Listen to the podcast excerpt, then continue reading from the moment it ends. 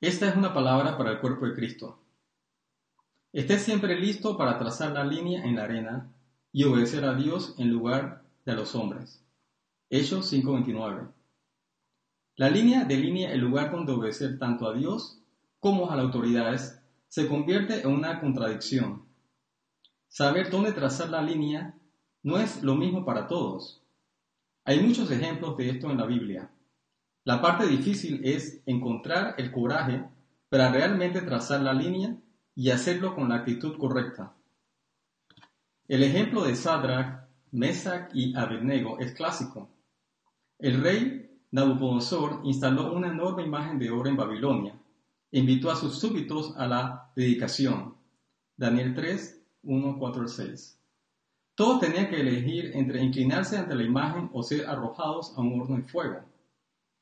Los chinos comunistas tienen un dicho, el clavo que se levanta recibe el martillo. Bueno, estos tres jóvenes permanecieron de pie mientras los demás se inclinaban. Respetuosamente desafiaron el edicto del rey y terminaron en el horno. Su ejemplo se trata más de no puedo obedecer que de no obedeceré. La línea en la arena para ellos era el segundo mandamiento. No servirás a los ídolos ni los adorarás. No era posible obedecer la orden del rey y todavía amar a Dios en ese momento. Los tres hebreos respetuosamente se mantuvieron firmes y aceptaron las consecuencias.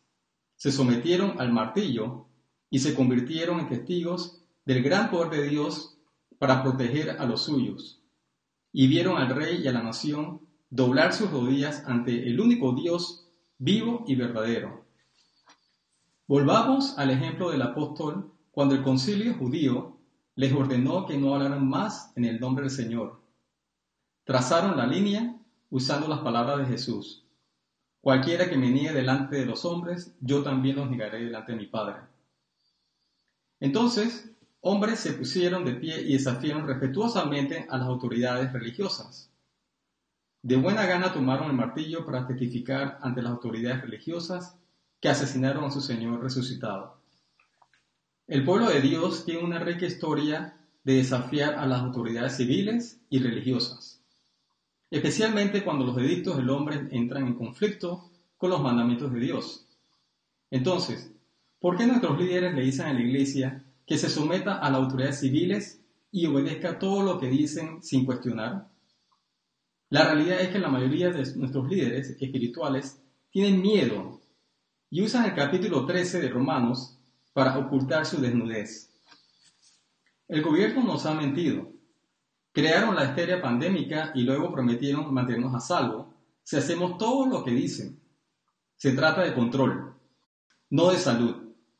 No es diferente al rey que ordena a todos adorar una imagen babilónica o sufrir las consecuencias.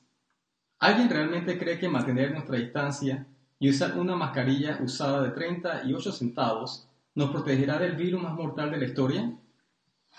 El cuerpo de Cristo tiene el mandato de reunirse en adoración y alabanza, hacer y bautizar discípulos, imponer las manos sobre los enfermos y tomar la cena del Señor. No necesitamos el permiso del gobierno.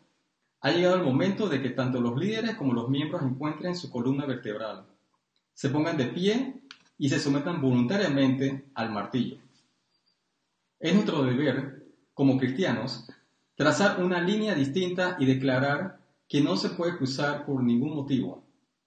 ¿Qué haría el gobierno si todos nos pusiéramos de pie juntos? Los tres hebreos y los apóstoles no estaban buscando la pelea, la pelea los encontró. Lo mismo es cierto hoy para el cuerpo de Cristo. Está en marcha una lucha espiritual por el control de nuestras vidas personales y de la iglesia. No es que no obedezcamos el sistema mundial babilónico, es que no podemos. Ha llegado el momento de que la iglesia remanente se ponga de pie y declare, no nos inclinaremos, aunque ardamos, los gobiernos y las personas no se inclinarán ante el Rey de Reyes al menos que el cuerpo de Cristo delinee claramente la línea en la arena. Que la gracia y la paz de Dios esté con ustedes hoy y siempre. Este es Marcos, tu hermano en Cristo, recordando la remanente de quiénes son y de quién son. Traducido por tu hermano Tomás Portillo.